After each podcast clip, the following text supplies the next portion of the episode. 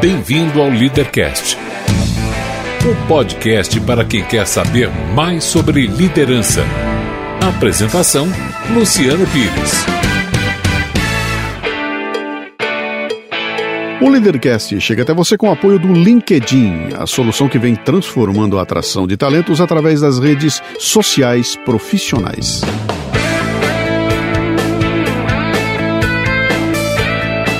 Muito bem, este programa tem um gostinho especial, pois eu vou repetir aqui a entrevista que fiz com o Murilo Gun no podcast Café Brasil em junho de 2014.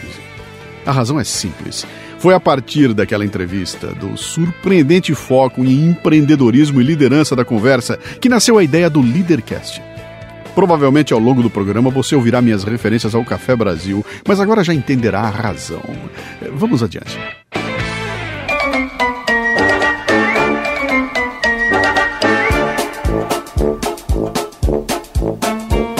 Bem, seguindo aquela nossa sequência de entrevistas com gente que anda fazendo acontecer, hoje eu tenho aqui um. Eu não vou dizer que é velho amigo, porque velho ele não é, e também a gente nos conhece há tanto tempo assim. Faz o quê? Eu, pessoalmente, uns dois ou três anos. Dois, dois três anos. Por é. e-mail, uns quatro Mais, ou cinco é. anos, alguma coisa assim, Mais. né? Mandou um e-mail pra mim uma vez, há muito tempo atrás, quando eu tava lá em Recife. Pô, Luciano, eu faço stand-up comedy aqui em Recife, não sei o quê. Tô lendo teus artigos, tô gostando, etc. Eu, eu faço parte daquela leva que viu lá a, a, a pacotização, o seu artigo que viralizou da pacotização e começou a lhe acompanhar naquela época. 2003, É, cara, da 2004. pacotização. Muito e bem. aí o nós que invertemos as coisas. Tá tudo em cima, então. Então nós estamos em casa aqui. Vocês estão ouvindo essa voz aqui ao lado, com esse sotaque ah, que se contrapõe ao meu sotaque bauruense. esse é o Murilo Gun. Murilo Gun, que muita gente conhece e ficou famoso no Brasil todo a partir de um pequeno vídeo que se tornou viral, né? Sim. Que falava do estagiário. Sim, o E estagiário. dali pra frente o Murilo arrebentou e hoje está aqui em São Paulo. E a gente teve a oportunidade de se cruzar várias vezes aí, conversar bastante, trabalhar juntos, inclusive. Sim. Até que chegou a hora que eu falei, pô, é irresistível, né? Talvez chegue a hora dele vir aqui até o programa para participar dessa série que nós estamos fazendo aqui, onde nós estamos procurando entrevistar ah, profissionais de várias vertentes ou várias áreas diferentes, tendo como pano de fundo essa coisa de capacidade de fazer acontecer. Ele tem um sonho e fazer acontecer. Sim. E o Murilo, puta, ótimo, ele está bem dentro desse perfil. Então, seja muito bem-vindo, finalmente, né, aos nossos grandes estúdios aqui do Grande Café Brasil. É um prazer estar tê-lo aqui, até porque faz parte do clichê de qualquer entrevistado e começar dizendo que é um prazer estar aqui. Isso, né? então- Eu quero ver um dia que um cara falar assim, no Jô Soares, falar, pessoa, Jô, e não é um prazer estar aqui não, porque hoje eu tenho marcado o jogo do futebol, aí, então né? não é um grande prazer estar aqui, eu preferi outro dia, mas enfim. É Um, um dia Ninguém qualquer, tem essa alguém- verdade, alguém né? aparece, não tem. Sempre né? um prazer. Essa é a hipocrisia que cruza a sociedade. Mas pra mim é um prazer de verdade estar aqui, ok? Igualmente, né? já almoçamos juntos e tudo mais, então Sim. estamos aqui só nos contrapondo essa- esses prazeres. Murilo, vamos lá, vamos começar do começo, fazer- também seguindo aquele padrão que todo mundo sempre faz. Quem Sim. é o Murilo, de onde Oh, vem, é, etc tá. e tal, e blá blá blá. É, é o seguinte, na verdade eu trabalho com humor hoje em dia que você falou, mas na verdade eu, eu comecei a mexer com internet em 95, quando começou a internet no Brasil, comercial no Brasil, eu era adolescente e criei um site pessoal bem simples lá, mas que na época a internet era uma bosta. Então qualquer coisa mais ou menos era legal. E esse meu site ganhou o prêmio. Lembra que tinha eBest, aquele Sim, prêmio? sim, sim. Eu ganhei o melhor site pessoal em 97, 98. Fui até no Jô Soares nessa época, 14 anos. É bem Uhum. engraçada a entrevista lá no Jô. E eu comecei uma trajetória com internet nessa época, de montei uma produtora web. Vivi, Lá em Recife. Lá em Recife. Vivi aquele boom da internet, aquela história da bolha. Eu quase fiquei milionário, quase, bati na trave. Uhum. Quase que eu vendi um projeto a um fundo de investimento por alguns milhões aí. E montei uma produtora e de 96 mais ou menos, quando eu comecei esse meu site, até 2006, ou seja, durante 10 anos mais ou menos, eu fui um executivo de internet, um nerdzinho que montou uma empresa e virou executivo. Fiz faculdade de administração de empresas E executivo do teu próprio negócio. do meu próprio negócio, é, é, é um empresário, empresário, Sim, né? sim, sim. Um empresário tem uma produtora, era um dos maiores produtores lá do Recife, um dos maiores do Nordeste. E essa é a minha vida. Eu não tinha. Naquele momento, era impossível conjecturar que a minha vida não seria internet tecnologia. Porque eu tava desde 16 14 anos dizer, fazendo dos- aquilo. Dos 14 aos 24, você ficou 14 a mergulhado 24 era questão. isso. Tá. E como começou muito cedo, era algo que não tinha como sair de mim já. Já era meio que essa é a minha vida.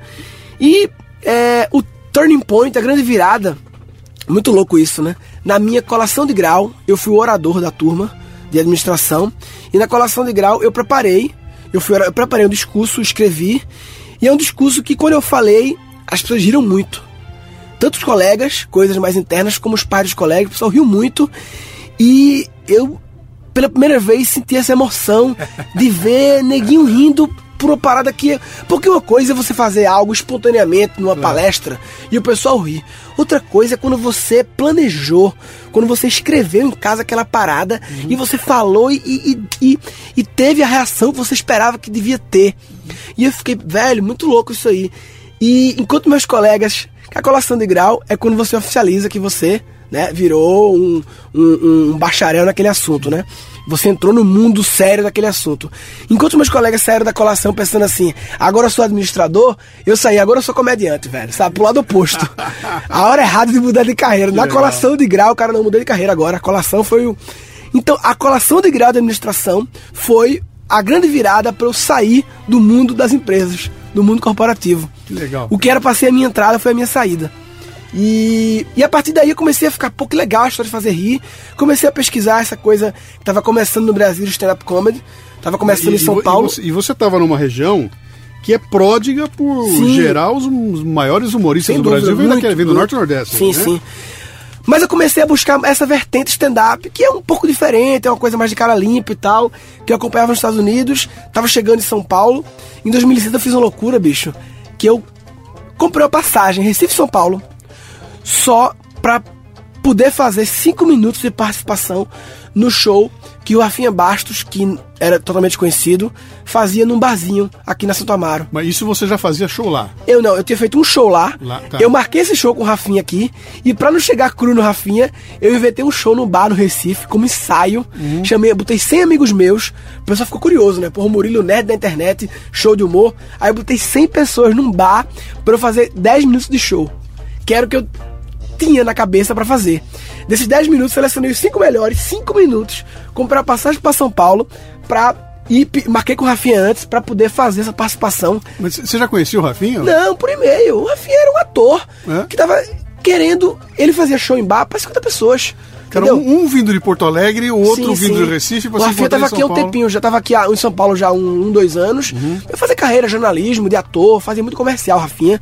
E o Rafinha, ele tem toda essa polêmica envolvida dele, mas ele é o cara que criou o stand-up comedy no Brasil. Isso é fato. Ele e o Marcelo Mendes foram os caras que começaram esse negócio, velho. Fazer em basinho para 50 pessoas. E eu, eu eh, contactei eles por e-mail e eles acharam super legal, pô. Porque o cara vai dizer não, né? Sim. Um maluco de Recife quer vir pra cá fazer 5 minutos, deixa ele vir. Eu mandei um texto pra eles, gostaram. E eu fui lá fazer 5 minutos, velho. Viajei só pra isso. Coloquei no YouTube. É um vídeo que eu tenho vergonha hoje em dia. Chama Banheiro Masculino no vídeo. Assim, eu tenho vergonha, mas é um vídeo que tem mais de um milhão de acessos. Porque na época, o meu vídeo foi o quarto vídeo de stand-up no YouTube brasileiro. Teve dois do Rafinha e um do Oscar Filho, depois veio o meu. Uhum. Então, assim, na época ele viralizou e o pessoal achava o máximo. Hoje em dia é um lixo. E, e aí começou. Isso foi o start de eu querer buscar essa carreira. E eu passei dois anos com a vida paralela. 2006 2008, eu fiquei com a minha empresa e à noite fazendo show. Tipo vida de puta, entendeu? De é. dia, um emprego normal e à noite ia pra bares e fazer show. Sempre. E aí começou a trajetória de humor, até que quando eu tive as primeiras participações de televisão, que eu fui no Faustão as duas vezes, começou a vir uma demanda grande para mim e eu achei que era hora de chutar o pau da empresa e viver essa, esse novo sonho que eu comecei a a, a né? E, e, aí você fechou, você fechou a empresa, parou a empresa? Não, fechei, eu vendi a minha parte da empresa, a empresa existe até hoje. Hum. A empresa é uma das melhores, é uma das melhores produtoras lá de, de Pernambuco, de web até hoje, chama Cartelo.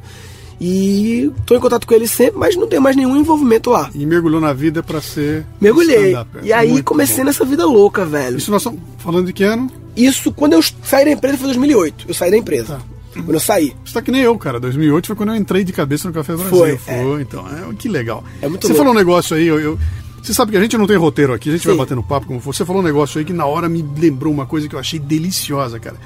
Eu vi uma vez uma entrevista do Geraldo Thomas, e ele estava dizendo o seguinte, que muita gente considera ele extremamente arrogante e tudo mais. E uma vez um cara chegou para ele e foi contestá-lo, porque ele escrevia o, o, o roteiro da, da, peça. E no meio do roteiro ele punha lá, pausa para o pessoal rir. Sim.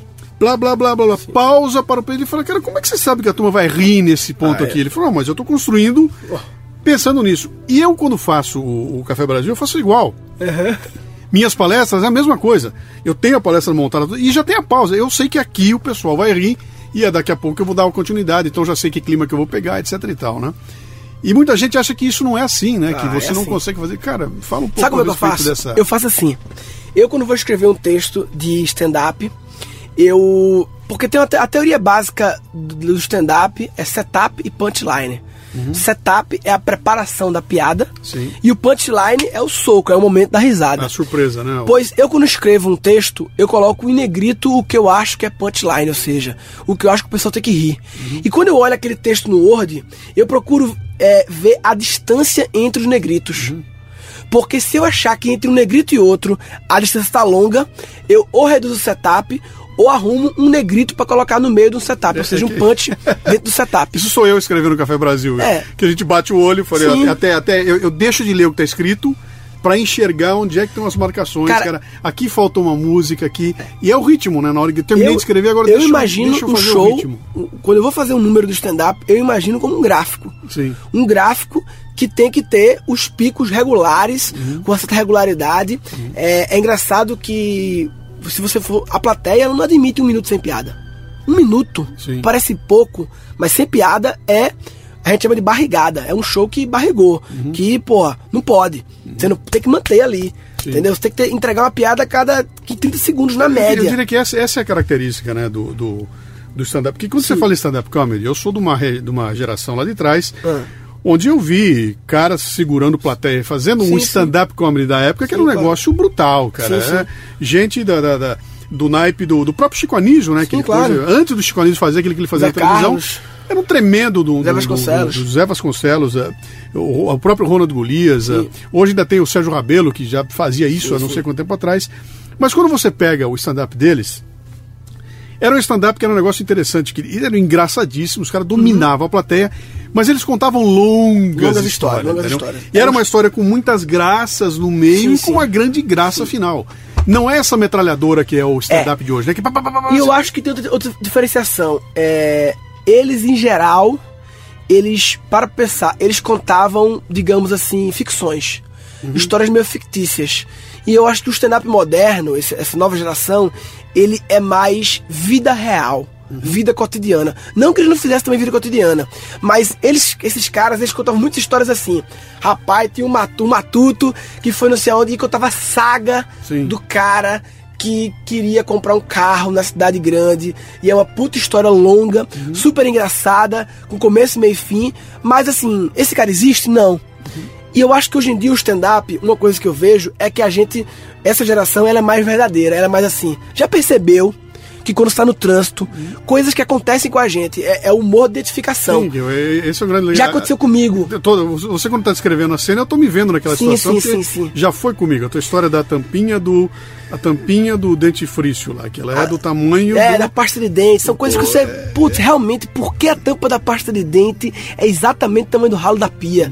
Você fala isso, a pessoa se identifica e faz. É mesmo, Uhum. Claro, velho. quem é que não derrubou uma tampa? Quem nunca deu raiva? E você tem o dedo mindinho, Deus criou perfeitamente pra encaixar, né? Porque é certinho que cabe, né? E, e eu acho que no, no stand-up, nessa primeira geração do stand-up, as histórias eram mais assim. É, eu, eu, eu, eu- realmente conheço um, um cara que, que faria do jeito que ele tá contando. Não é você. É muito mais eu conheço alguém, Sim, entendeu? sim, uma sim. coisa meio, meio uma coisa literária lá, meio É. literária lá, né? Mas vem cá, deixa eu voltar um pouco atrás aqui, porque a gente. Eu já vi que o papo aqui vai, vai voar legal hoje. Ah, Murilo, essa história de, pô, aos 24 anos de idade, decidir que.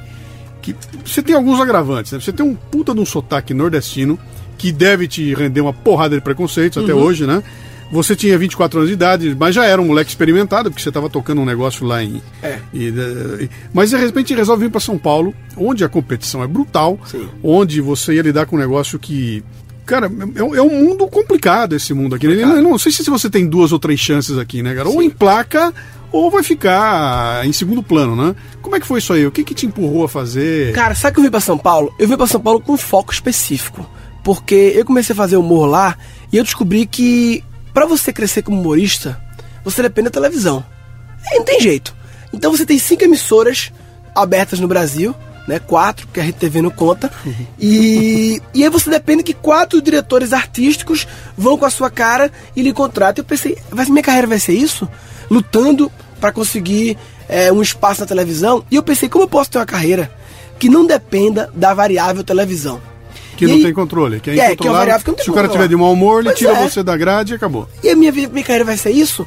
Então eu pensei, eu conectei que eu tinha essa experiência corporativa de 10 anos que quase nenhum humorista tem.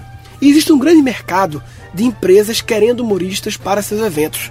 Conversão de vendas, lançamento de produto, reunião pequena, treinamento. E eu percebi que os humoristas rejeitavam esse mercado. Eles até iam por dinheiro, mas a maioria ia com mau gosto, não queria muito fazer e tal, não sei o quê. Por quê? Porque as empresas impõem muitas restrições. Normal.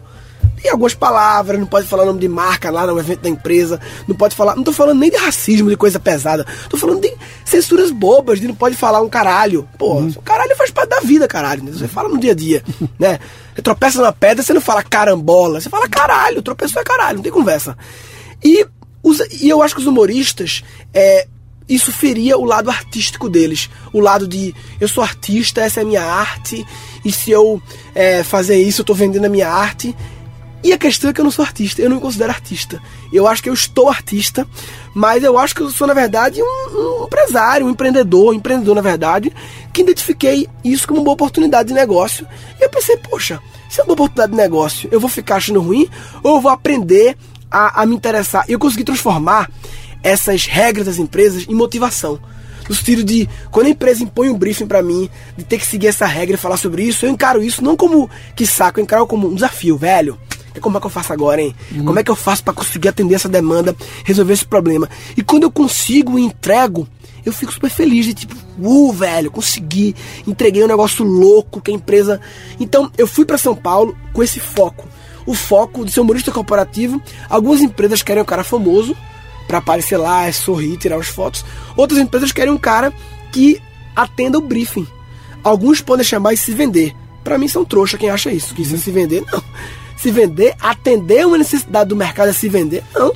Tô atendendo, entregando um conteúdo legal. É, enfim, e aí eu fico com esse foco que é o que me, até hoje me sustenta. É o que me sustenta é esses trabalhos que eu faço para as empresas. Eu tinha uma amiga que dizia um negócio interessante, ela falava da. Dizia o seguinte aqui, olha, você vai ter que ter coisas que você tem que fazer para ganhar a sua vida Sim. e tem outras que você vai se divertir. Sim. Então você tem que entender que você não pode gastar mais tempo se divertindo do que trabalhando Sim. sério, porque senão você não vai ganhar a sua vida, né? Eu já sou da tese de que se você consegue encontrar o, o, o, o seu ganha-pão naquilo que te diverte, Sim, sim. essa é a melhor das, da- da- das é, opções. né? e- Mas eu acho que aí vem uma postura como essa que você teve, que é você dá um passo atrás Sim. Fala, pera um pouquinho, né? como é que eu faço para encarar esse problema de um ângulo tal que eu consiga evitar essa história de que Hoje estou me dia, vilipendiando? Eu tenho blá, um blá. tesão incrível. Quando a empresa chega pra mim e fala assim: Olha, eu quero seu show, eu vi seu show no Netflix e eu quero contratar pra cá. Aí eu falo, ok, eu vou lá e faço. Pra mim, isso é um saco. Uhum. Agora, quando a empresa fala assim, velho, eu quero lhe contratar, mas a gente quer marcar uma reunião, porque a gente vai ter um lançamento de produto, a gente quer uma forma de como vender esse produto. forma- Isso pra mim é um puta tesão. Legal, né? Eu me sinto tipo, é, vamos aí, vamos aí. Tem que ir na reunião, entendeu? Teoricamente o mais fácil é ir. Mas o mais fácil é um saco. É. Eu gosto quando tem um negócio pra criar que é muito louco. Eu me aperreio em casa, mas é um aperreio bom, um aperreio de. o desafio de criar e a satisfação quando você consegue criar. E aí, é, é, se você me perguntar o que eu sou, você é um comediante. É, eu responderia comediante. Porque as pessoas entendem, ah, Sim. se fosse responder duas coisas, eu responderia, sou palestrante. Mas no fundo, eu acho, isso pode soar meio soberbo, que eu sou um criativo. Eu sou um cara criativo. Um cara criativo, ou seja, eu aprendi, aprendi, porque também tem esse papo de que, velho, você tem o dom, porque você pega um assunto e consegue transformar no formato de piada, não sei o que, entregar isso é um dom. Velho, dom, pra mim, é uma forma de desmerecer todas as horas que eu fiquei assistindo stand-ups americanos, as horas lendo livros, as horas escrevendo piadas, as horas testando com a minha esposa, coitada que é cobaia, as horas que eu fui no palco e testei e não funcionou, e eu gravei o áudio da apresentação e depois analisei o áudio e plotei num gráfico pra ver os Os tombos que eu levo, pois né? é, velho. É, é verdade. Aí é muito fácil resumir a isso. Então, na verdade, eu. E aí, com esse processo todo, eu estudei paralelamente sobre processos criativos, independente de humor, e eu acho que hoje em dia eu virei uma pessoa criativa.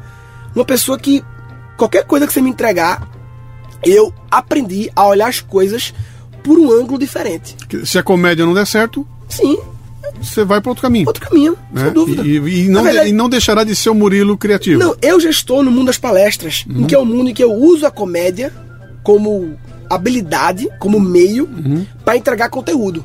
Né, De forma criativa. Como entregar esse conteúdo de forma que a plateia se interesse? Porque as empresas hoje em dia reclamam muito. Ai, que, que esse, essa geração Y é muito desatenta e não ouve as coisas. E eu sempre questiono: será que a culpa é do receptor ou do emissor? Não é escroto você, É. num processo de comunicação, ficar culpando o receptor. É igual ir no show, lá no Comedians, fazer as piadas, ninguém ria, falar plateia de bosta. Será que a plateia é de bosta? É, Ou fui eu? Um um dos fundamentos do palestrante, que eu acho que deve ser assim também para o. Deve ser, não sei se é, mas deve ser para o stand-up. Que você tem que entender que plateia que está te assistindo. Lógico. É a primeira, a- primeira coisa, quem é que vai estar me assistindo? né? Se eu não entender a plateia, cara, eu corro o risco de chegar lá e quebrar a cara, né? Pois é, e aí eu acho que hoje em dia o problema é o emissor. As O pessoal emite conteúdo, entrega conteúdo de forma muito chata. E o público mudou. Esse novo jovem é diferente.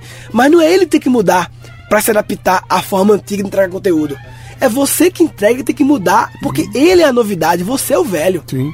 Entendeu? E você tem que você tem que ter o equilíbrio, né, para não é, é, Sim, pra não qua- ba- banalizar. Não, para não virar aquela coisa vazia, né? Sim, Quanto de lógico, conteúdo eu vou? Eu vou fazer tanta piada Não, não, que não, o não, conteúdo desapareceu no meio do E caminho, sabe, né? eu, eu acho, Luciano, que não é nem piada. Tem palestra minha que eu praticamente não falo piada, mas apenas eu falo do jeito informal. Uhum. A informalidade, ela é o meio termo entre a chatice e a piada. Sim. É você falar de um jeito normal, sem entrar num persona do palestrante, só porque eu entrei no palco, eu mudo o jeito de falar, eu, eu, eu conjugo a terceira pessoa, a segunda pessoa do plural, o voz. Não, não Uhum. vou fazer isso. Eu, eu falo normal, velho. E até as pessoas estão meio de saco cheio disso também, né? Já Não, passou, né? já passou. Mas você falou um negócio legal aí que me lembrou uma coisa que, que a turma sempre fala aí, que aliás que eu sempre falo, me perguntarem pra mim o que, que eu sou, eu falo, olha, se eu disser pra você que eu sou um cartunista, ou um palestrante, ou um radialista, ou um podcaster, ou um escritor, eu tô, eu tô criando rótulos que você consegue entender. Sim, facilitando, então, eu, eu né? digo isso porque eu sei que você consegue entender, porque se eu disser o que eu sou, o que eu acho que eu sou, vocês vão achar que assim como você acha que você é um criativo, É, vai achar né? soberbo e não vai é entender. soberbo. É, então. Você falar assim, eu sou um pensador.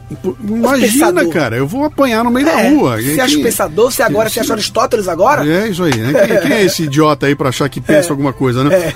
Mas esse- esses rótulos que eu dei não passam de rotulagens de processo de distribuição. Sim. É, Então, o que é um cartunista? É o cara que entrega uma ideia sob forma de É, cartoon. é o pensador que entrega a forma de O cartoon. que, que é um palestrante? É um Isso. cara que entrega você uma ideia sob forma de uma palestra. isso. Então, mas as pessoas conseguem compreender o processo O de entrega. É. O que está lá atrás, não. Não e na contratação é a mesma coisa. Sim, eu sou um criativo que entrega em forma de humor, Exa- que posso entregar em forma de conteúdo, em Exatamente. forma de livro, mas pode ser que amanhã eu possa entregar em forma de direito. Uhum. Porque eu posso querer virar advogado e eu posso ver político, entregar a mas criatividade em forma, continuará a ser o mesmo bicho Sim. criativo que está lá atrás. né? entregar a criatividade em forma de leis. Acho que aí tem um negócio legal que você está colocando aí, que é, que é bem interessante, porque as pessoas. É, muita garotada vem conversar comigo sempre aquela agonia: meu, o que, que eu vou fazer agora? O que, que eu vou trabalhar com quê? O que, que eu vou ser, né?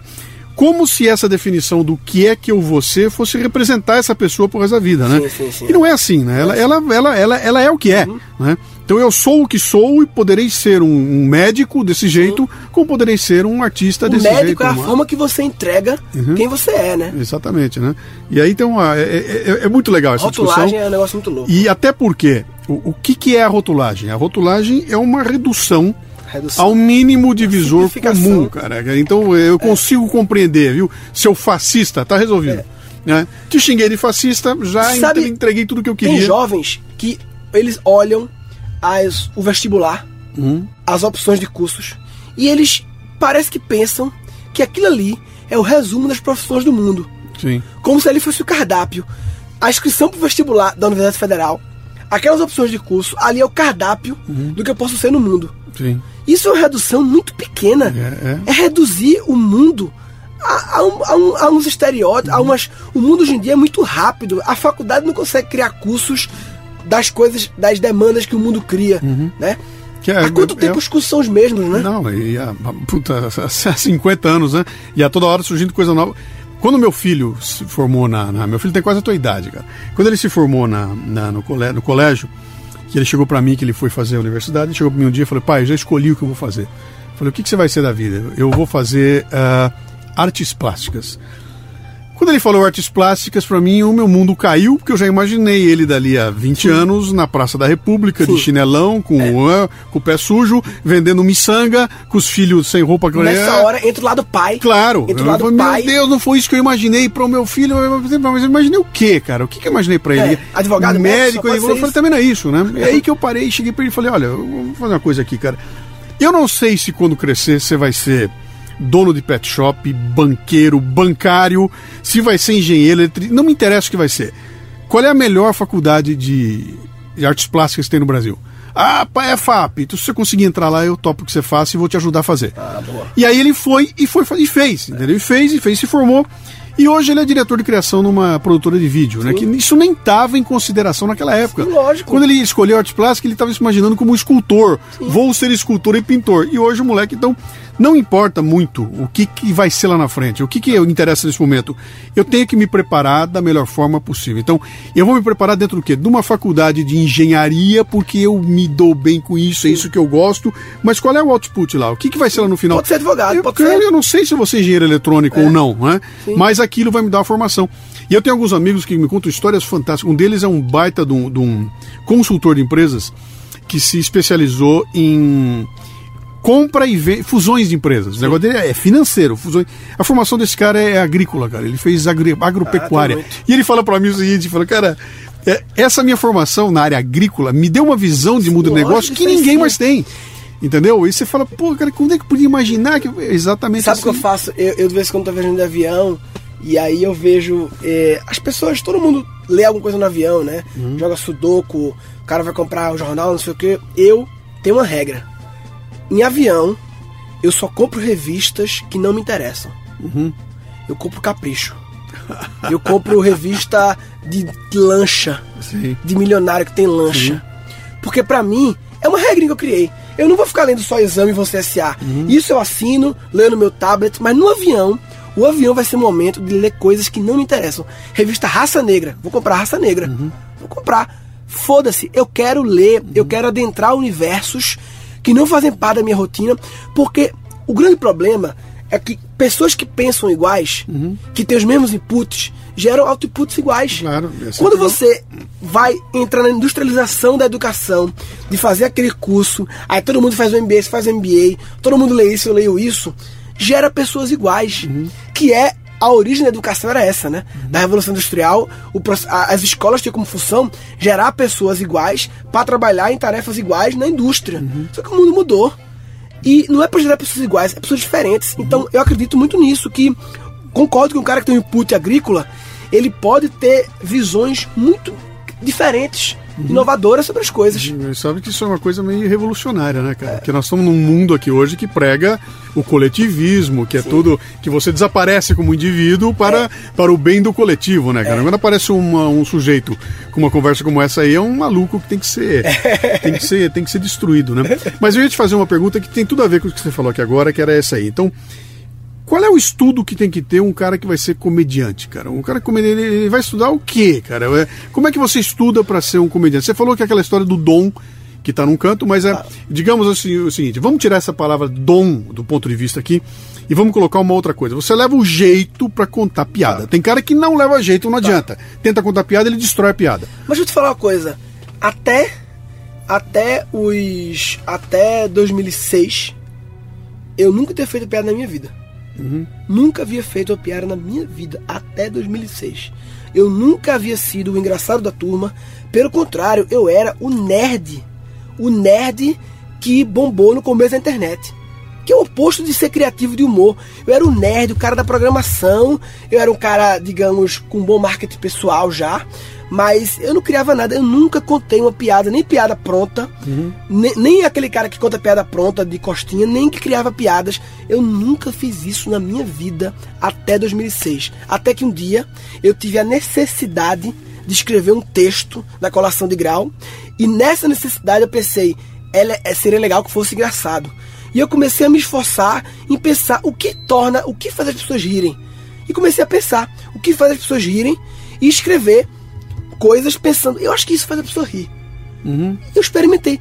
E deu certo. E quando deu certo, eu pensei, velho. Esse é o que eu negócio. posso, eu posso fazer humor. Por isso que eu digo, não é. Eu não acho. Eu sou tão radical que eu acho que não é nem jeito. É tipo esforço. É você. Eu, pra escrever o discurso de colação, me lembro que eu demorei tipo assim um mês, mas um mês tipo assim, trabalhando duas horas, parava dois dias, trabalhava duas horas. Depois eu descobri que eu tava sem querer fazendo o processo criativo, ou seja, incubando as ideias, que é algo que o pessoal ignora muito. O processo de, de criação inconsciente, a incubação das ideias. O pessoal acha que é lorota. E sem querer eu fiz isso, porque eu me lembro que na época eu escrevi um pouco, aí eu saía desse mundo e de repente eu tava jogando bola e eu tinha um insight, eu voltava. Então eu passei um mês escrevendo de pouco em pouco, melhorando, pedindo feedback, mostrava para algumas pessoas, testava, eh, mandava. E, e, enfim, eu passei um mês me dedicando a criar uma obra e me esforçando aquilo. E aí eu consegui. E daí então eu comecei a estudar humor. Existem livros que ensinam técnicas de humor. Sim. Primeira coisa é por que as pessoas riem. Do que as pessoas riem. Você começa a estudar por que as pessoas riem.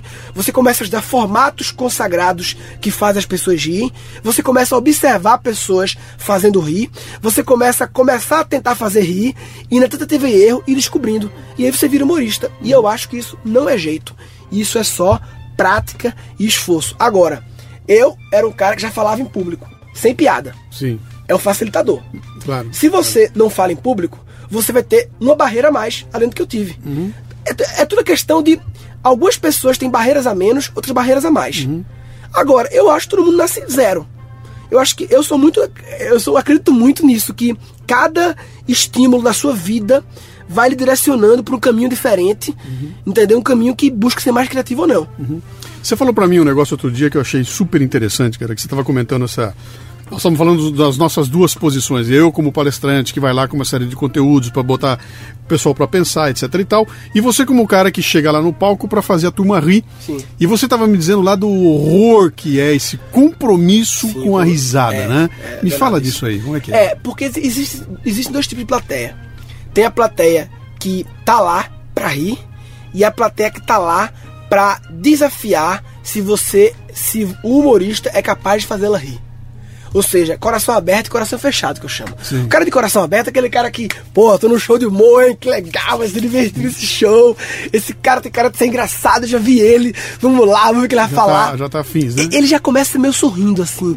Antes, ele já abre sorrindo. Deixa eu fazer um, um parênteses pra Ah. você aqui. É, é, eu imagino o seguinte: uma plateia como a do Comedians, que paga para Hum. Sim. Hum. ir lá para rir, a maioria dela já vai assim.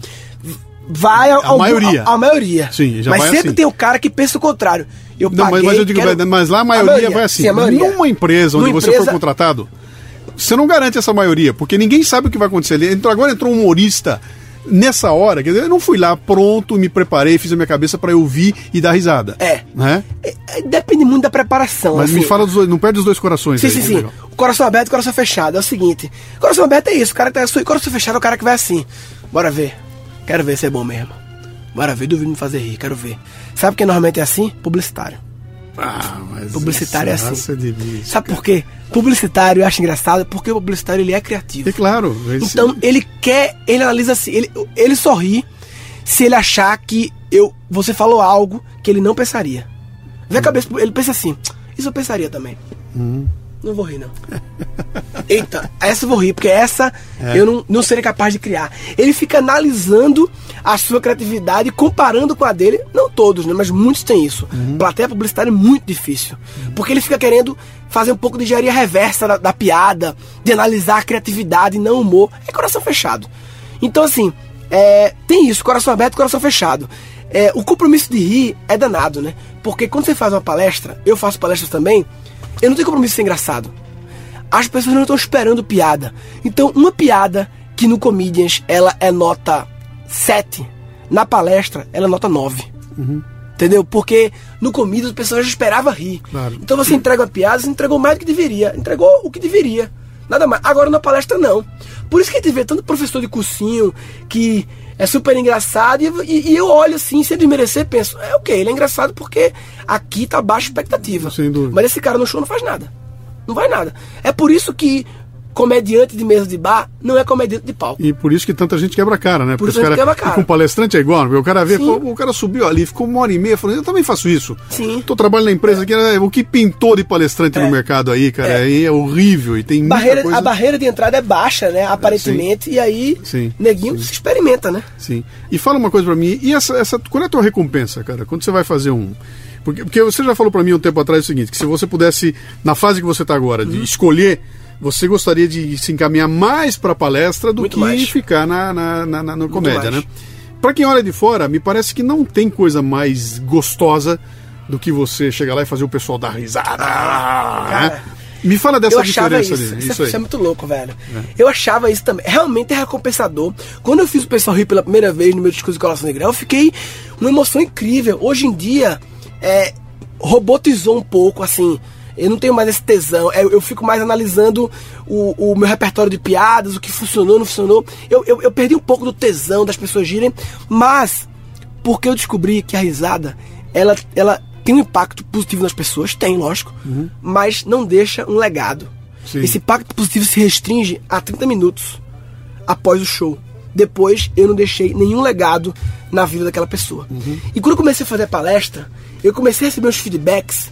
Muito... Qual é o feedback do humor? O feedback do humor é: Mano, você é muito louco, mano. Rachei o bico, mano. Mano, você tem umas ideias muito loucas, mano. Mano, menos as ideias, mano. Você falou as paradas que eu rachei o bico, caguei de rir, chorei. Ok, feedback da palestra. Cara, você falou uma coisa ali que eu vou mudar a forma que educo meus filhos. Porra. É uma, é uma porrada. Caralho, é uma porrada, brother.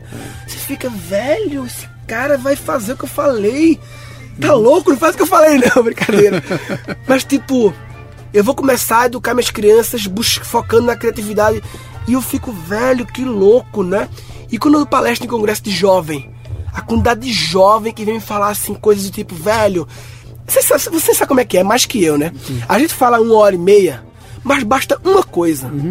Basta o caba sair com uma mensagem. A Que, gente que não, que não precisa ser nem nada louco, Não, pode ser um não. negócio que ele já viu a vida Que ele inteira, já viu, mas é que daquele jeito, É daquela forma, é. da forma como bateu nele ali, era o que faltava pra ele. A gente entrega numa palestra de uma hora 15 mensagens pra cada um pegar uma, pelo menos. É. Se cada uma pegar uma, tá lindo, não tá? Uma mensagem, trazer pra si. E, como você falou, pode ser coisa que ele já viu. A, a publicidade tem a teoria dos sete impactos, né? Que tem que impactar a pessoa sete vezes. Eu acredito em conhecimento também. Quando você vê muitas vezes o conhecimento, tipo assim, você falou, criatividade dá pra ser ensinado. Ah, dá não, bullshit. Aí você vê em outro lugar. Dá pra ser ensinado. Você, oh, peraí, será? Aí você vê um artigo, você vê um vídeo, aí sai uma matéria no Fantástico. Depois de alguns impactos, É, você. é, impactos você acredita. Ah, o, quando- é, o- o ouvinte, tá entendendo por que, que você ouve tanta coisa repetida aqui, É, no, é aqui aí. no Café Brasil? É isso. exatamente por isso. Mas é isso. exatamente por isso. São- ah, tem que ter vários impactos para poder captar a coisa pra você acreditar. E quanto maior for a autoridade de quem tá falando, Uhum. né? Quanto maior for a autoridade, por exemplo, você tem um público que você conquistou autoridade no seu público. Então, você falando e eu falando pro seu público é diferente. As pessoas confiam mais em você. O seu público vê você como um cara que, entendeu? Que Sim. tem autoridade em, em- em certos assuntos, né? Então, é, em relação à à motivação, sem dúvida, a recompensa, o mundo que palestra tem um quê pejorativo, né?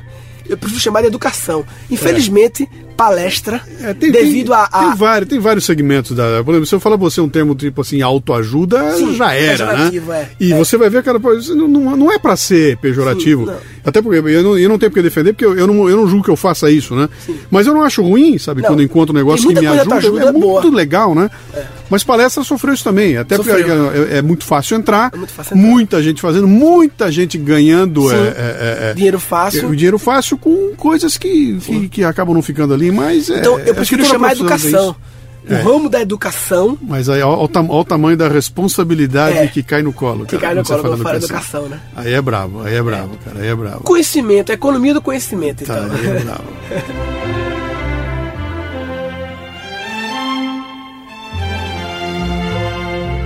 Bom, você sabe que aqui a, o pano de fundo é aquela história da gente sair atrás e fazer acontecer, né?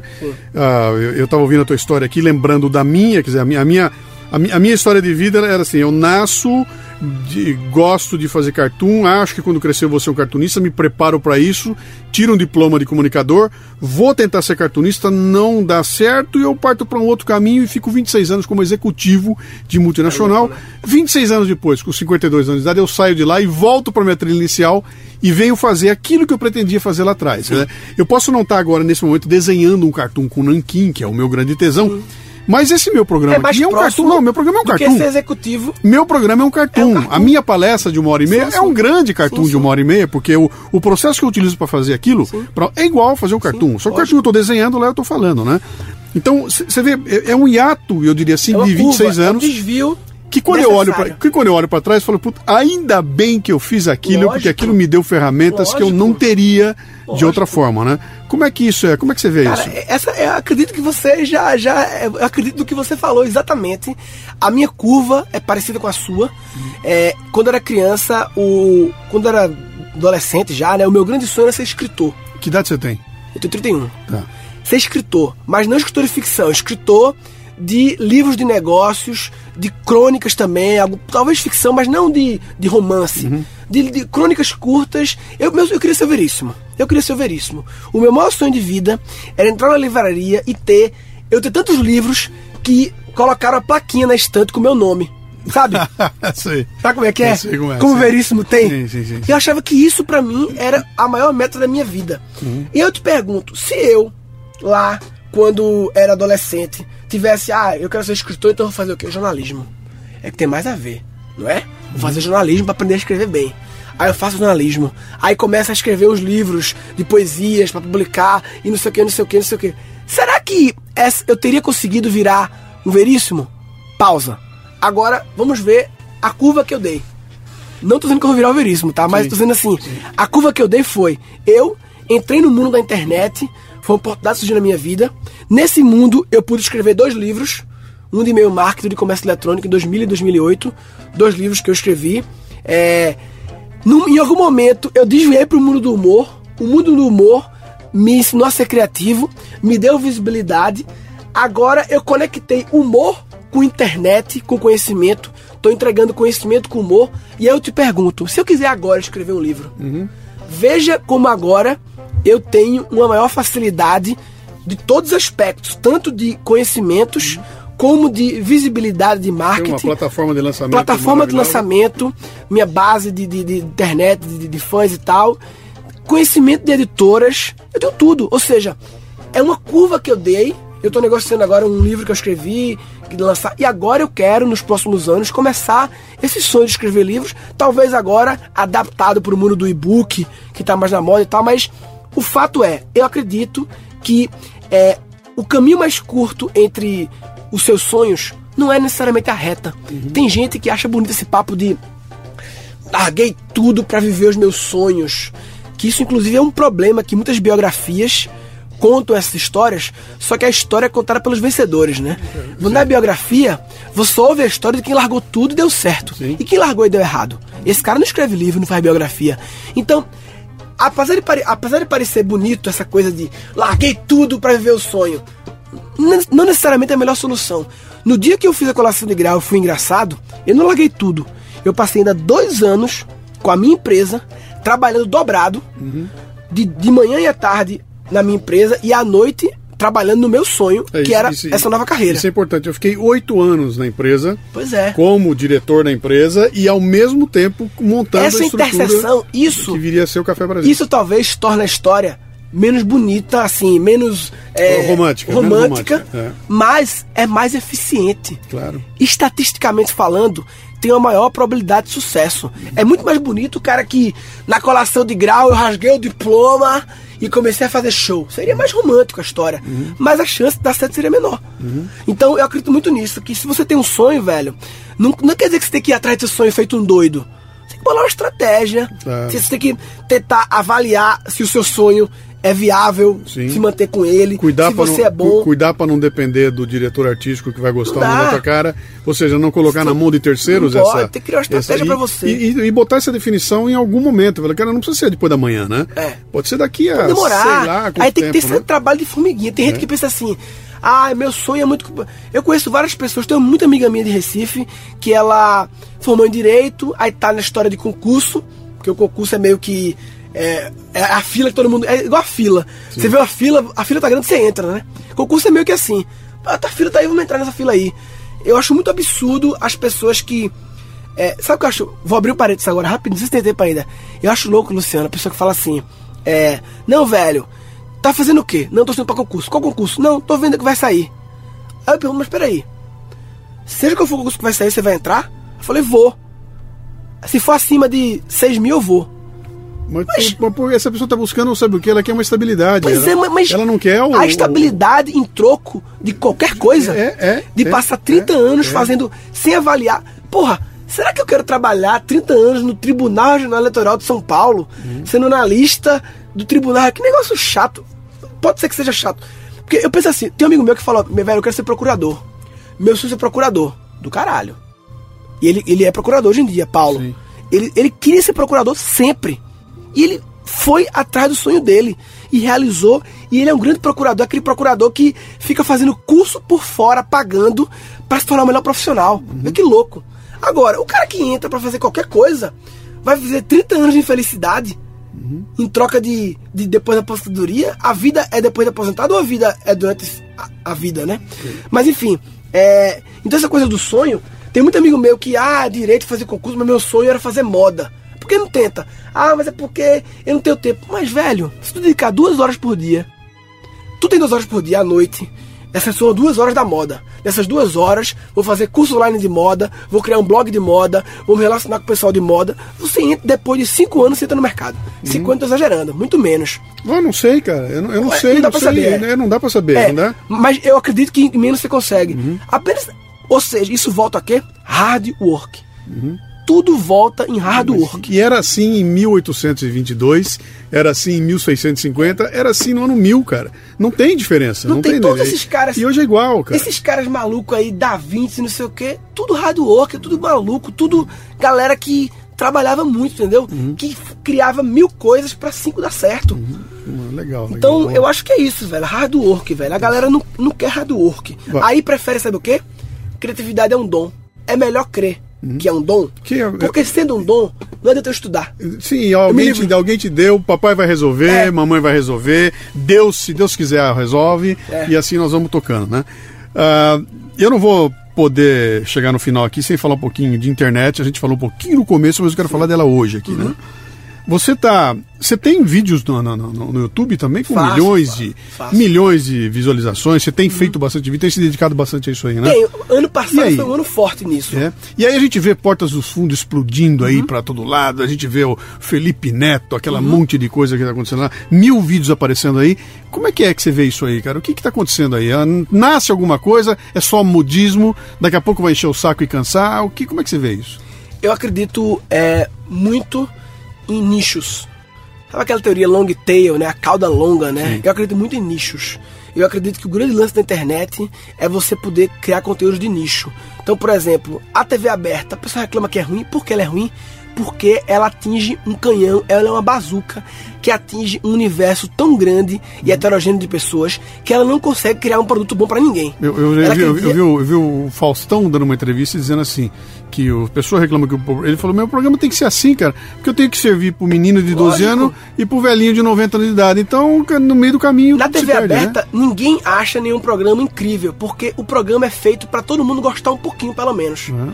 E na TV fechada, você já vê uma melhora. Sem dúvida. Uma segmentação. E na internet, isso se potencializa. Uhum. Porque, por exemplo, será que é possível criar um programa de televisão sobre é, direção para já habilitados? Ou seja, eu vou ensinar um programa de televisão sobre dirigir, como bloquear o medo de dirigir para quem já é habilitado tem medo. Isso é um nicho, não é? Sem dúvida. Tem pessoas com esse problema. Sim. Mas não dá pra criar um programa na TV sobre isso. Não sustenta. na TV aberta, no não. Uhum. Multishow, não é fechada. Mas na internet dá. Na- sim. Pra fechada é muito específico ainda.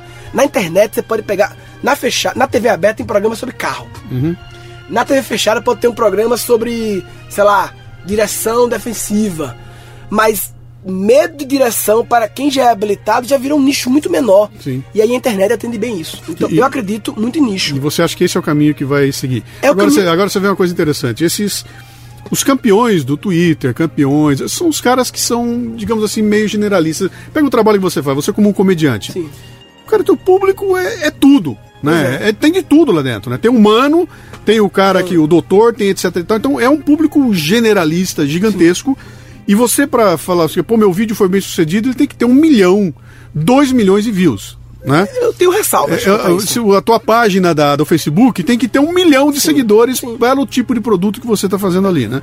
Quando você vai fazer um produto voltado para o cara que quer dirigir, Sim. etc e tal, você não precisa ter mais um milhão. Se Não você precisa. tiver 5 mil, talvez seja um sucesso brutal, porque você está atingindo exatamente a- Cara, a, tem um, o teu uma target, palestra né? TED que eu, que eu vi, eu não lembro agora o nome, mas que ela fala a teoria dos mil fãs. Uhum. Se você tem mil fãs, fãs de verdade, você tem uma carreira. Com mil fãs Uhum. É, é verdadeiros. O, o Ricardo do Biz Revolution fala um negócio legal, fala, pô, Jesus Cristo tinha 12 seguidores É, e- pois é. e deu no que deu, né? Lógico. Então, assim, é, essa coisa de só é sucesso quando tem milhões de acessos, isso é sucesso perante o julgamento externo das pessoas. Se você vive de aparências e só valoriza os julgamentos externos, você vai cair nessa armadilha.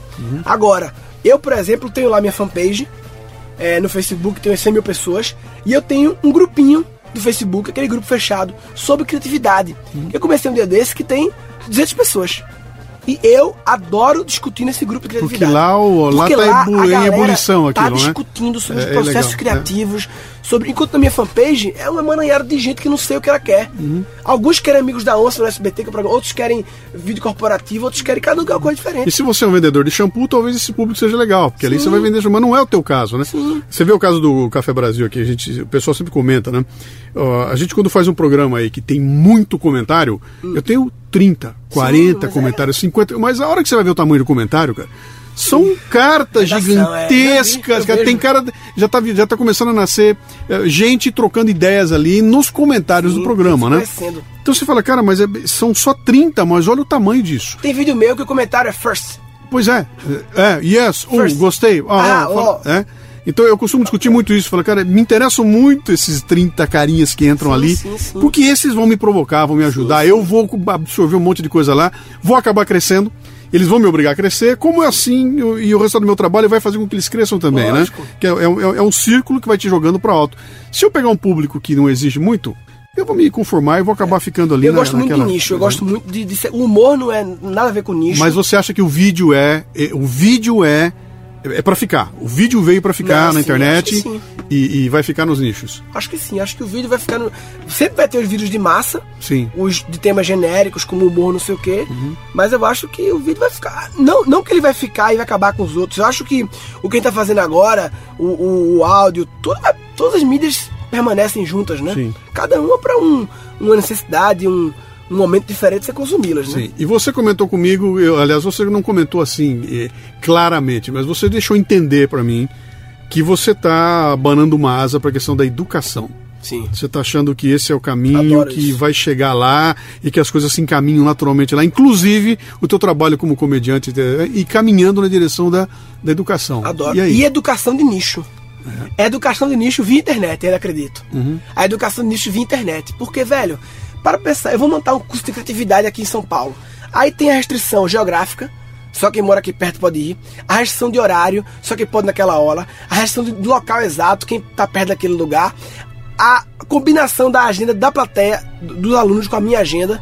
Agora, se você faz educação online, quantas pessoas no Brasil gostariam, topariam, acreditariam no curso de criatividade? Quantas no Brasil? Sim. Um curso este que pode ser consumido a qualquer momento. Assíncrono, assíncrono, não tem essa história da data. Eu gravo as aulas, coloco no módulo, entendeu? E ofereço. Eu acredito muito nisso. Isso é um, você está falando de um podcast. O podcast funciona assim, Sim, né? sim. A única diferença é que você vai cobrar. E aí, Sim, na hora de sim. cobrar, a eu vou coisa, montar um, eu vou montar um o teu nicho é menor ainda, né? de um assunto específico.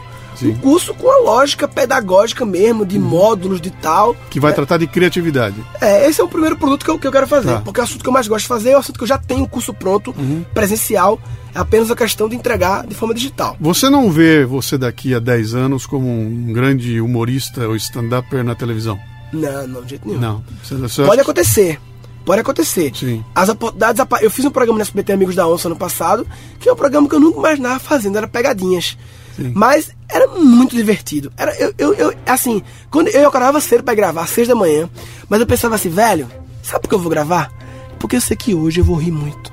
Eu vou. É, era impossível eu ir, pra, eu ir gravar e eu não ri muito o dia inteiro rindo.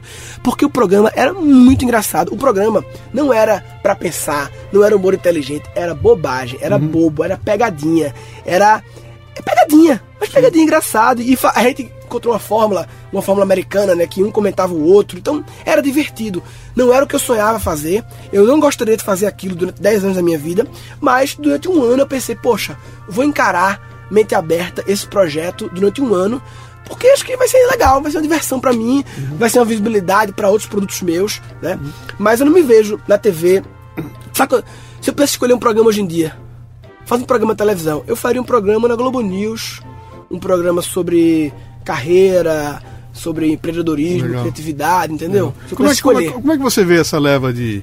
O, o pessoal do, do, do, dos comediantes, stand-up se transformando em em talk shows na televisão, apresentadores de talk show. O Danilo tá aí, né? o Danilo entrou nessa, Rafinha entrou nessa, o Jô já sim, veio sim. nessa, quer Olha, dizer. Se você, se você pegar a história da comédia nos Estados Unidos e você comparar com a história da comédia no Brasil, elas têm muitas similaridades só com o deslocamento de 50 anos. Uhum. O CQC foi o primeiro programa que estourou essa nova geração de comediantes stand-up, foi o CQC, que equivale ao SNL Sim. nos Estados Unidos na década Live. de 50 e 60, Sim. que estourou os primeiros caras. Sim. Né? É, então, é a mesma coisa, e aí esses caras foram pro stand-up, do stand-up eles foram pro cinema e pro talk show.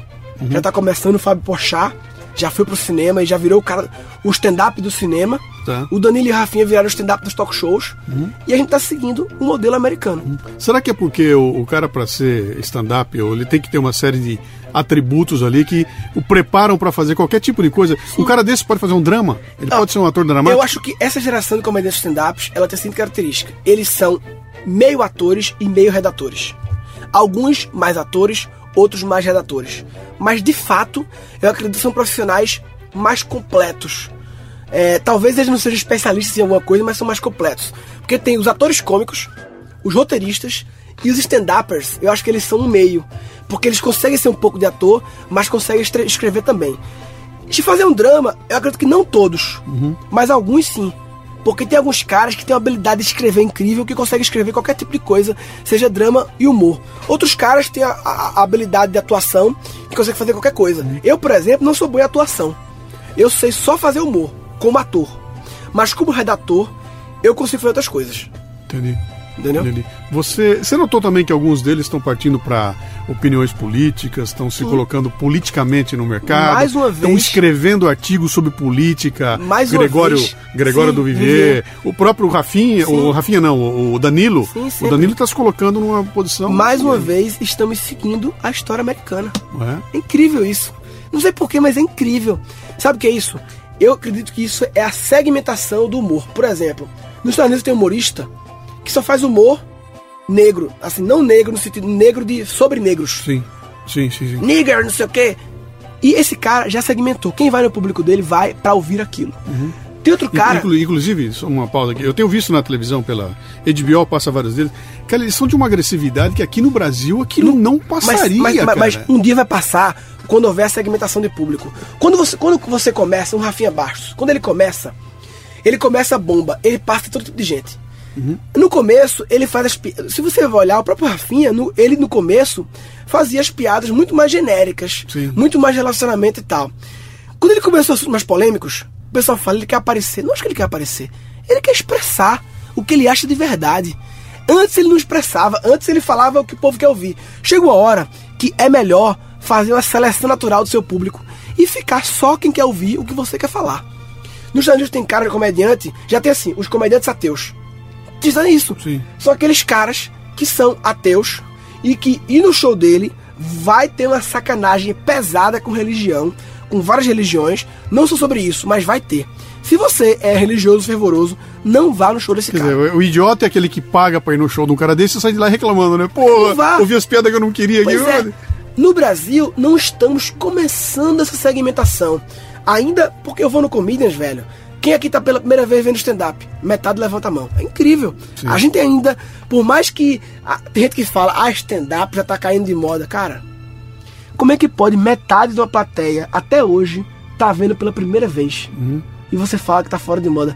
O Brasil é muito grande. Tem, É, tem muita educar, gente tem se educar, impactar ainda sim, por isso. sim. Pra depois do primeiro impacto, de vários impactos, começar a segmentação de o Murilo Gun fala as coisas meio viajadas. Uhum. Se você não gosta de coisas muito loucas, não vai ver Murilo Gun. O Danilo gosta de falar de política. Se você é político fervoroso de qualquer negócio, não vá no show do fulano. O outro cara só fala putaria, só fala de sexo. Tem stand-up gospel, sabia? Tem um cara que vai aqui em São Paulo, Uhum. Stand-up gospel. Aqui- aqui em São Tem Paulo, em São né? Paulo. Segmentou, lindo. O público dele vai. Se você é um ateu e você é aqueles ateus chato, não vai no show do cara. Sim. Só vai, só vai se irritar, entendeu? Então a segmentação começa a ocorrer. Isso eu acho ótimo. Uhum. Legal. Que mais ou menos é o que já tem nos Estados Unidos há muito tempo. É, eu, eu diria que é uma evolução natural, não é Natural. nem porque foi assim lá É, e vai não, ser não, assim não, aqui. não é porque tá natural. copiando lá. É apenas que lá tá 50 anos na frente, então serve como uma mira pro futuro pra você ver o que naturalmente até, acontece. Até porque, cara, até porque aqui vai uma questão polêmica. Você, quando escolhe seguir um caminho em que você tem opiniões fortes e polêmicas, você tem que se preparar muito, cara, porque você vai tomar porrada que Lógico. nem um animal. Lógico. Eu não E tô se- preparado e, pra e isso, eu tem que ter argumentação, e tem que Sim. ter capacidade de argumentação, porque a hora que você tomar porrada, É. e aí tem que se preparar. Então, é, não é, não é, não é. Você vê grandes caras humoristas americanos que são. Os caras são brilhantes, cara. A gente tá falando do Bill Maller agora há pouco, sim. né? Cara, eu não concordo com uma Sim, postura que ele tem política, mas eu admiro o cara, adoro ver o programa dele, fico puto com ele. Eu Porra. odeio o, o Silas Malafaia, assim. Odeio, tipo, não concordo com as opiniões Sim. dele, mas amo ver ele, falar. ele é muito bom, né, cara? Porque ele é muito bom. é muito bom em argumentar. Sim. E, e é, uma, é uma pena que as pessoas não conseguem. Uma vez eu coloquei isso Uhum. na internet. É, adoro ver a capacidade de argumentação do Silas Malafaia. Você, como é que você concorda com esse idiota? Não, Eu pelo não amor de Deus, concordando ele, eu não tô É, sim, concordando. Isso me dá uma agonia de, meu Deus. Mas eu, eu vou dar a dica aqui. Se você não concorda com ele, se você quer ser um palestrante bom e não concorda com o César Malafaia, ponha no programa dele e tira o som. Tira o som. E só olha corporal ver a é linguagem é um corporal do cara. Cara, o cara é, Silas ele é, Malafaia é é, muito um bom. gênio é da é persuasão, da oratória. É mesmo. Entendeu? É, Se ele fosse viado e desse cima de mim, eu dava pra ele fácil. Não tem jeito, velho. Ele, ele enrola, velho. De vez em quando eu começo a, quando eu começo a querer achar que a opinião dele faz sentido, eu troco de canal. Peraí. Muda, muda que ele vai me provar não posso aqui. começar É, a cair nesse cara. Legal. Muito bem, vamos lá para os finalmente aqui. A primeira pergunta aqui que eu gosto sempre de fazer para as pessoas: se tivesse que começar de novo hoje, o que, que você faria? Faria diferente? Aquele, olha para aquele moleque de 24 anos lá que se veio aqui que nem um louco para São Paulo para fazer cinco minutos aqui. Você faria uma estratégia diferente hoje ou não? Vou te falar, eu acho que eu teria acreditado mais na internet. Eu passei tanto tempo mexendo com a internet, eu tive algumas desilusões na época da bolha da internet, uma empresa minha quebrou, e eu tinha uma startup que eu não conseguia fazer ela crescer. E eu, hoje em dia, eu já fui do primeiro escalão da internet. Sabe, na década de 90 eu era um dos protagonistas da internet brasileira. E hoje em dia eu caí pro terceiro escalão. E eu agora tô tentando recuperar. Tô tentando voltar a estudar, porque eu acho que a internet agora, para esse negócio de mercado de nichos, virou uma ferramenta incrível e eu tô desatualizado. E eu tô agora voltando e reentendendo. Então, eu se pudesse voltar, eu apenas abandonaria menos a internet. Eu, eu, eu teria. Porque eu passei uns 5, 6 anos assim, trabalhando na internet como ferramenta de marketing, mas sem estudar Sim, internet sim. sem entender as novas tecnologias, as novas plataformas, ferramentas. Uhum. Então eu fiquei 5, 6 anos na internet, é muito tempo, né? Você perde tudo. E agora eu tô voltando. Eu Aproveita, aproveita o embalo então e me dá umas três ideias aí do que, que você acha que vem pela frente aí. Pela frente? É. Ó, eu tenho algumas opiniões meio loucas assim. Primeiro, eu acredito, não vou falar prazo, mas acredito piamente que vamos ter em breve, nós vamos ver isso ainda, energia gratuita é, abundante. Eu acho que em algum momento breve, algum miserável vai bater um estalo e vai dizer assim, velho, essa placa solar tá errada. Puta que pariu, não é com esse material, é com esse material e tem que misturar com esse e botar isso aqui. E de repente os- alguém vai. Vai, é- é- vai ser um crescimento assim exponencial. Do nível que a gente tá hoje, que vem crescendo, a energia solar, a capacidade de de captação e armazenamento, que são dois problemas, captar e armazenar, vem crescendo, mas vem crescendo no ritmo linear. Sim. Mas essa curva, ela é exponencial. É que toda curva exponencial começa linear. No começo ela parece linear, porque está dobrando de pouquinho em pouquinho, 0,2, mas uma hora ela começa a dar pulos altos. Então, quando tiver esse estalo de uma placa solar barata, pequena, com captação e absorção, o eixo econômico do mundo vai dar uma girada. Acabou as petroleiras. Eu acredito até que já deve ter um cara que criou uma porra dessa e as petroleiras pegaram e bora, quanto é que é? 100 milhões? Essa patente é minha. Acredito nisso. Teoria da conspiração. Não, né, né, essa tua tendência. O Brasil tá à frente desse negócio aí. porque Já tá acabando com a Petrobras, então eles Sim, já tá sim. assim, Brasil é futurista, muito é. bem. Agora, essa coisa de, ah, cientista descobre, aí vem a cura da AIDS, aí vem o laboratório e compra pra deixar quieto. Energia solar, a petroleira compra. Isso pode estar acontecendo.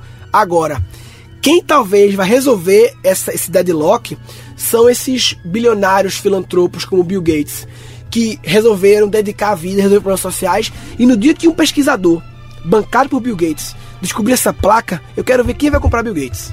Quem vai comprar? Quem vai falar, Bill Gates, olha, 100 milhões pra tu enterrar isso aí. Ele vai dizer, foda-se. Quem vai brigar? Tomara que não Petroleiras são maiores que ele, mas Tomara que não matem ele, cara. que não matem ele, pois é. matem. Mas o que eu acho é que em algum momento isso vai sair. Segundo, Então, eu- segundo trend. segundo trend, é, eu acredito em fim do celular. Fim do celular. É, mas na verdade assim, eu acredito na teoria do hands-free. As Sim, mãos têm que sim, estar livres. sim. O celular, ele vai ser incorporado a gente. Num dente ele que vai é, dar. tec- que é a computação vestível. Eu tenho um relógio Galaxy Gear, que é muito louco o meu relógio. Eu falo com ele o celular no relógio. Daqui a pouco tem Google Glass bombando aí. O Google Glass, quando ele entrar, Sim. em um ano ele vai virar do popularzaço. Cada vez mais essas coisas vão ficar cada vez mais incorporadas, as mais invisíveis. Sim. A gente vai começar vestindo e depois elas vão ficando cada vez mais dentro da gente, incorporando a gente.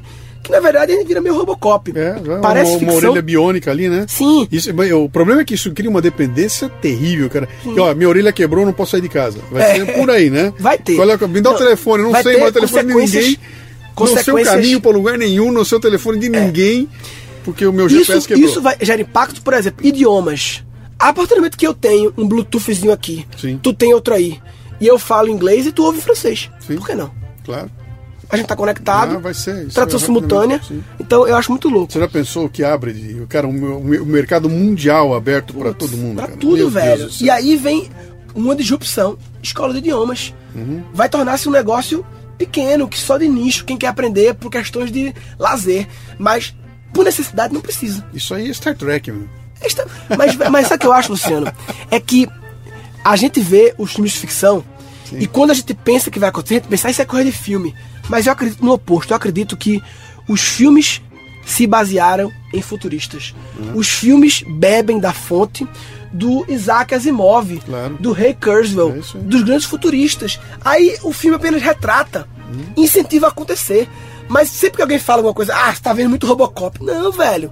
O cara que vê Robocop, que fez, viu alguém, Isaac Asimov, e aí, entendeu? Sim, veio trazer. E veio trazer, né? Terceira, trend. Terceira trend, é, eu acredito, eu fiz ter uma palestra minha, um TED sobre isso, que eu chamo de Life as a Service. Eu acredito que as pessoas vão é, ter menos propriedade sobre as coisas e mais usufruto do benefício das coisas. Ou seja, é, nem tudo é, é o aluguel dominando a economia. O aluguel mais o microaluguel. Sim. Então, faz muito mais sentido, parece louco. Toda grande revolução parece louca, mas faz mais sentido o sofá não ser meu. O sofá ser da indústria de sofá. E eu pagar um valor mensal por esse sofá. Pra quê? Para depois de X anos, em vez de eu ter que me preocupar em o que fazer com o sofá, que é um problema, se desfazer do sofá é um problema. Você tem que se desfazer e ter que sincronizar com a entrada do novo para não ficar sem sofá. Ou para não ficar com dois em casa.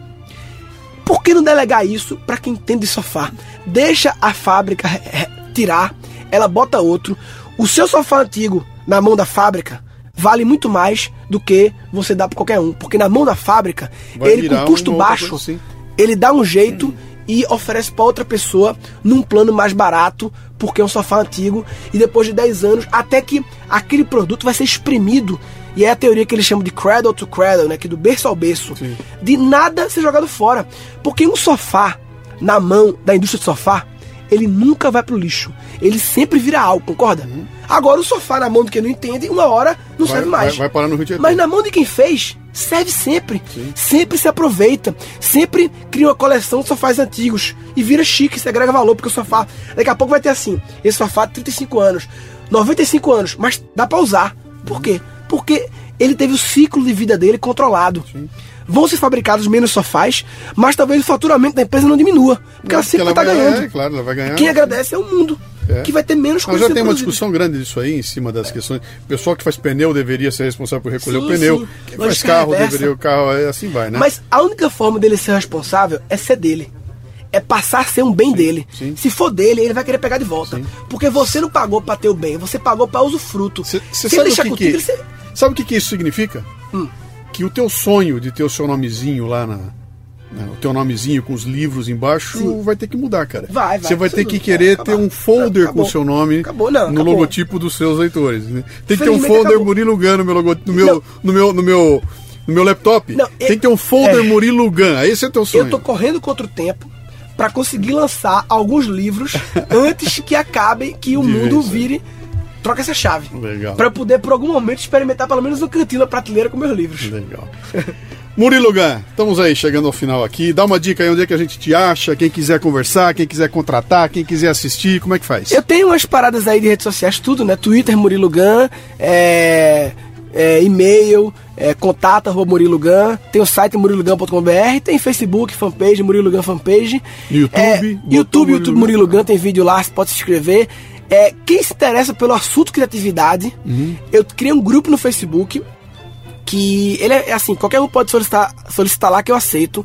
É, grupo Criatividade o nome. Grupo tudo lá, junto, Grupo é, Criatividade. É, facebook.com barra groups barra grupo criatividade. Uhum. É, então é um grupo que a gente discute isso, processos criativos Legal. e tal, aprendizagem. Então acho que o seu público pode se interessar é, e entrar nesse debate aí. Maravilha. Você viu que interessante, cara? Eu fiz uma a, a entrevista aqui com o comediante e você não contou uma piada. Uma piada. E não vai contar, porque nós vamos terminar o programa aqui. Honra, Murilão, um abraço. Nos Valeu. vemos mais aí à frente.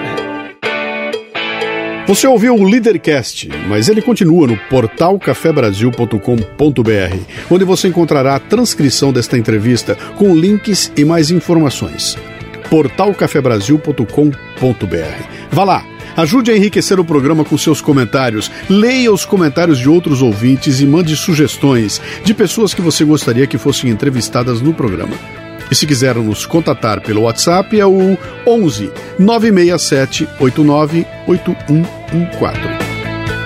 O Leadercast chegou até você com o apoio do LinkedIn, a solução que vem transformando a atração de talentos através das redes sociais profissionais.